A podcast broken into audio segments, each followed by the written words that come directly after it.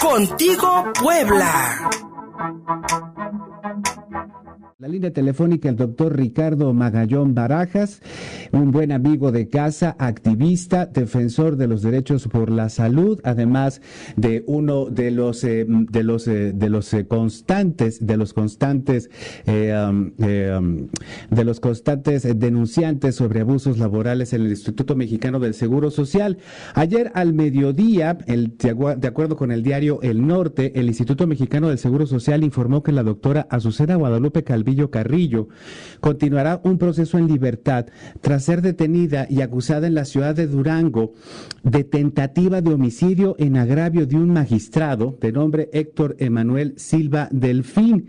De acuerdo con la hermana del magistrado, Belia Silva Delfín, quien fue delegada del IMSS el Durango, la doctora Azucena fue acusada formalmente por el delito de homicidio doloso en grado de tentativa. Y es que de acuerdo con la Fiscalía de Durango, la doctora Azucena Calvillo habría apagado el respirador del magistrado. Doctor Ricardo Magallón, esta acusación, por supuesto que provocó protestas en Durango y médicos y enfermeras de todo el país se han solidarizado con la doctora, la doctora Azucena Calvillo. Buenos días, doctor Magallón.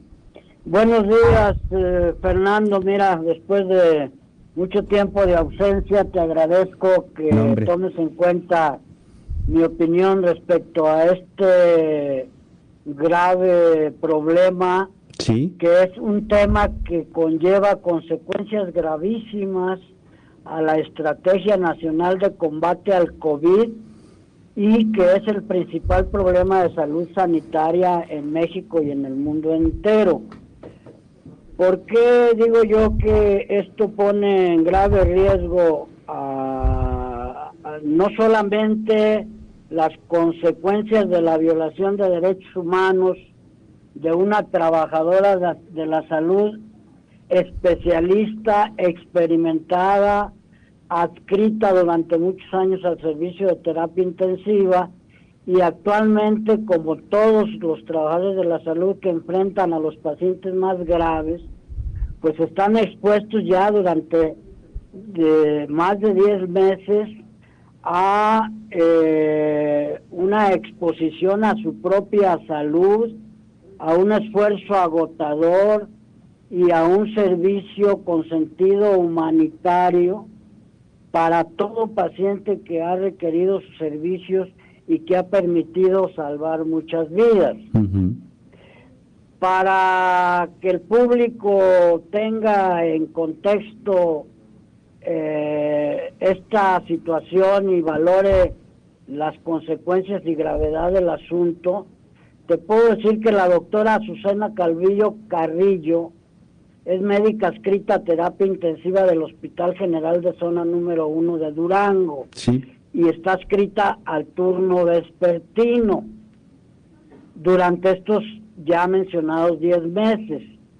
Incluso tengo información que espero eh, la doctora comprenda que lo exponga eh, porque es parte de su privacidad. Sí. Ella tiene que atender de diaria y constantemente a un hijo que tiene problemas de salud de manera permanente. Su niña, exactamente. entonces, eh, atentar, en primer lugar, es un problema de género. Sí. En segundo lugar, es un atentado a su condición profesional, es un atentado a la profesión en sí misma. Y sobre todo es un atentado que cometieron personas que se supone conocedoras de la forma del funcionamiento del Instituto Mexicano del Seguro Social y el sector salud en general porque la señora Belia Patricia Silva Delfín, sí. que es doctora anestesióloga, ha trabajado como tal en ese mismo hospital, pero además fue subdirectora y directora. Y en el periodo de Germán Martínez, los primeros meses de este nuevo gobierno, fue nombrada delegada en el estado de Durango del Instituto Mexicano del Seguro Social. y después del examen de oposición, entre comillas, quiero pensar ahora de esa manera, Sí. que ya comentamos alguna vez en tu programa, resultó ser elegida como titular del órgano de operación administrativa desconcentrada en Tamaulipas, Sí. Cargo que equivale a lo que eran los delegados anteriormente. Por consecuencia, conoce perfectamente tanto las indicaciones, riesgos, complicaciones eh, que puede tener un paciente que requiere de intubación, ¿sí? como del Plan Nacional Estratégico de Combate a la eh, Pandemia Sí. Que tiene carácter nacional y mundial. Y su hermano, el magistrado Héctor Emanuel Silva Delfín, de la segunda sala penal unitaria B del estado de Durango, porque no es un magistrado federal, Estatal. ¿verdad? Eh, pues también tiene conocimiento de los derechos o no que pudiera haber tenido y él en realidad es un derechohabiente del ISTE, Ok. no es del IMSS. En consecuencia, se supone un abuso de poder, un influyentismo entre la hermana delegada en Tamaulipas y el delegado estatal en Durango, que permitieron que se le diera atención en el Seguro Social, lo cual desde el punto de vista humano o incluso bajo los efectos de los del- sistema de coordinación establecido en el sector salud entre instituciones, pues no hubiese sido ningún tipo de problema de haberlo atendido. Bien. El problema es el uso prepotente del influyentismo y de sentirse esta delegada hermana del paciente con todos los atributos para maltratar a los trabajadores de la salud de ese hospital y en particular a la doctora Calvillo. ¿Qué fue lo que ocurrió en síntesis? Sí, doctor. Según tengo información de primera mano, Sí. El paciente estaba en camas generales desde días antes del viernes pasado, pero el viernes pasado en el turno matutino presentó datos de desaturación de oxígeno, que es una consecuencia severa de agravamiento del COVID. Sí. Por alguna razón, seguramente de tiempo, el turno matutino no tuvo el tiempo para intubarlo y lo dejó pendiente para el turno vespertino, que es cuando entra la doctora Calvillo. Ok. Pero la doctora Calvillo pues tiene que pasar al área donde se ponen todos los equipos de protección que tiene que ser muy meticuloso y a su entrada a su servicio en terapia intensiva se encontró con la doctora Belia Patricia Silva Delfín, ya multicitada delegada en Tamaulipas y hermana del paciente, Ok. quien la agredió reclamándole el por qué el hermano no había sido intubado. La doctora le explicó que había tenido que pasar a ponerse sus equipos de protección, pero que enseguida atendería al hermano. Sí. Ante eso, la, eh, de manera irascible, esta pseudo delegada del Instituto Mexicano del Seguro Social, prepotente, la amenazó con consecuencias para su persona y su seguridad laboral en el IMSS, Sí. en el instituto, en su cargo, Sí. la doctora Calvillo.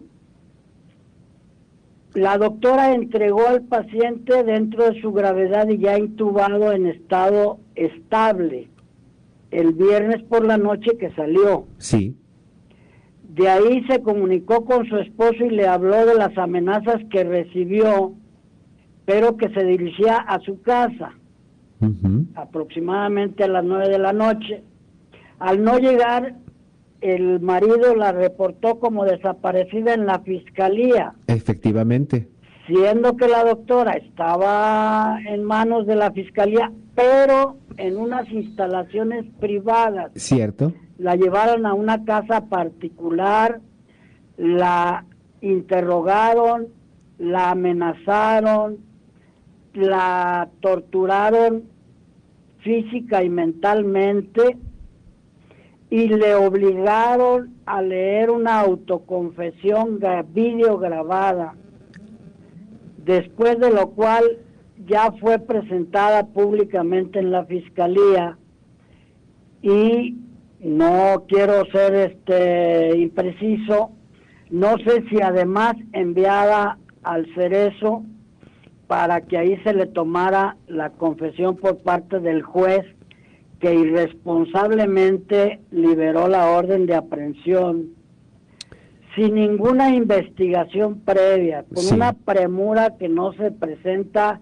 y tú ya lo sabes porque hemos tratado mucho de responsabilidad médica en tu programa. Exactamente. No se presenta con esa celeridad. Exacto. Hay un proceso de investigación. ¿Cuál es la consecuencia? en primer lugar, una violación a derechos humanos que es inaceptable. En segundo lugar, la inquietud y el, el, disgusto que generó entre la clase trabajadora de los servicios de salud en el estado de Durango y en todo el país, porque hay muchos colegios sí, doctor. de otros estados que se han pronunciado formalmente, colegios profesionales, en apoyo de la doctora y demandando justicia. Entonces, eh, no sé si tengas otra pregunta. Sí, doctor, porque eh, eh, ya prácticamente nos queda nos queda poco tiempo, pero para cerrar con esta descripción que usted nos hace de información de primera mano desde allá de Durango de cómo ocurrió la situación, de cómo la doctora Azucena Guadalupe Calvillo recibió estas amenazas por parte de Belia Silva Delfín, hermana del magistrado fallecido, porque lo que nosotros pudimos leer en la prensa es que la acusación que hace la fiscalía es que la doctora Azucena habría caminado, fíjese nada más, porque eso es lo que dicen, habría, este, se habría conducido por los pasillos hasta el, hasta, hasta el paciente y le habría apagado el respirador. Incluso de acuerdo con la, acusación de, de, Belia Silva Delfín, este, exdelegada del IMSS en Durango, eh, pues la doctora Azucena hasta prepara, habría preparado una inyección para, este, para consumar el homicidio. Una acusación gravísima, doctor. Tráfico de influencias es lo que dicen médicos y enfermeras de Durango. Y todo este panorama que usted nos, nos, nos, nos amplía sobre la verdadera situación que, eh, que vivió la doctora Azucena y las amenazas, pues como usted dice, ponen en riesgo la estrategia nacional contra el COVID-19 porque médicos y enfermeras pues están prácticamente, ¿me escucha? Sí, sí, ya ahora sí. Sí, este, porque prácticamente médicos y enfermeras están, este, ante las acusaciones de cualquier familiar que pueda estar dolido porque se murió un paciente por COVID. Podemos entender el dolor, pero llegar a este tipo de acusaciones en contra de un doctor y utilizar sus influencias para vengarse suena muy terrible, doctor. Pues mira, eh, dentro de las limitaciones del tiempo, solo te puedo decir las inconsistencias de lógica y de razonamiento que esta bruta, perdóname que utilice el nombre, pero por el cargo que ostenta no se le puede llamar otra cosa que brutalidad y desconocimiento de la profesión. En primer lugar, si la persona hubiera entrado, nunca una terapia intensiva está sola. sola. Claro. Siempre hay personal de enfermería, limpieza y otros médicos. Sí. Dos, la, si la persona, aunque no hubiera podido ser identificada por los medios de protección, al momento de, escuchar las alarmas, hubieran inmediatamente, porque las camas de terapia intensiva siempre están en círculo a la vista de todo el mundo. Sí. Inmediatamente que sonaron las alarmas y acudir a la cama del paciente hubieran observado a la persona y la hubieran detenido, la hubieran interrogado, que qué hacía ella, que quién era ella. Claro. Eso resulta totalmente ilógico. Entonces, dadas las consecuencias, la irregularidad de que el ámbito del Seguro Social es federal, la funcionaria doctora Calvillo es federal, la demanda debió haberla interpuesto ante un fiscal federal y la Fiscalía Estatal se debió haber abstenido de intervenir o en todo caso remitir el caso a la Fiscalía Federal.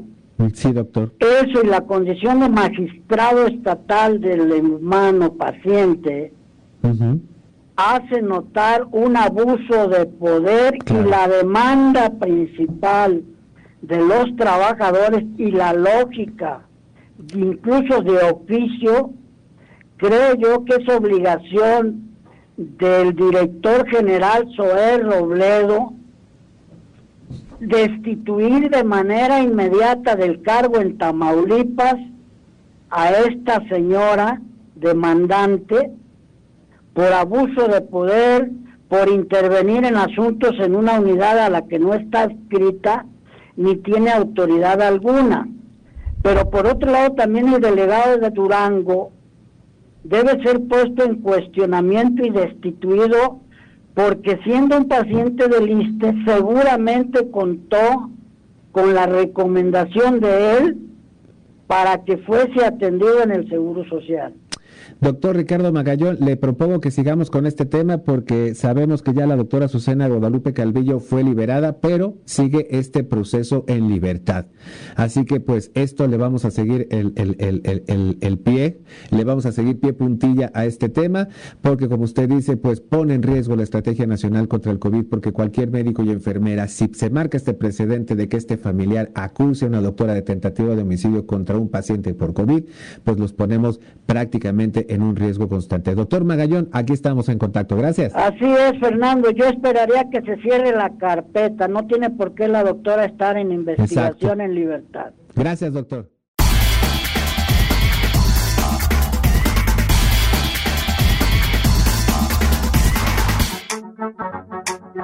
Contigo, Puebla.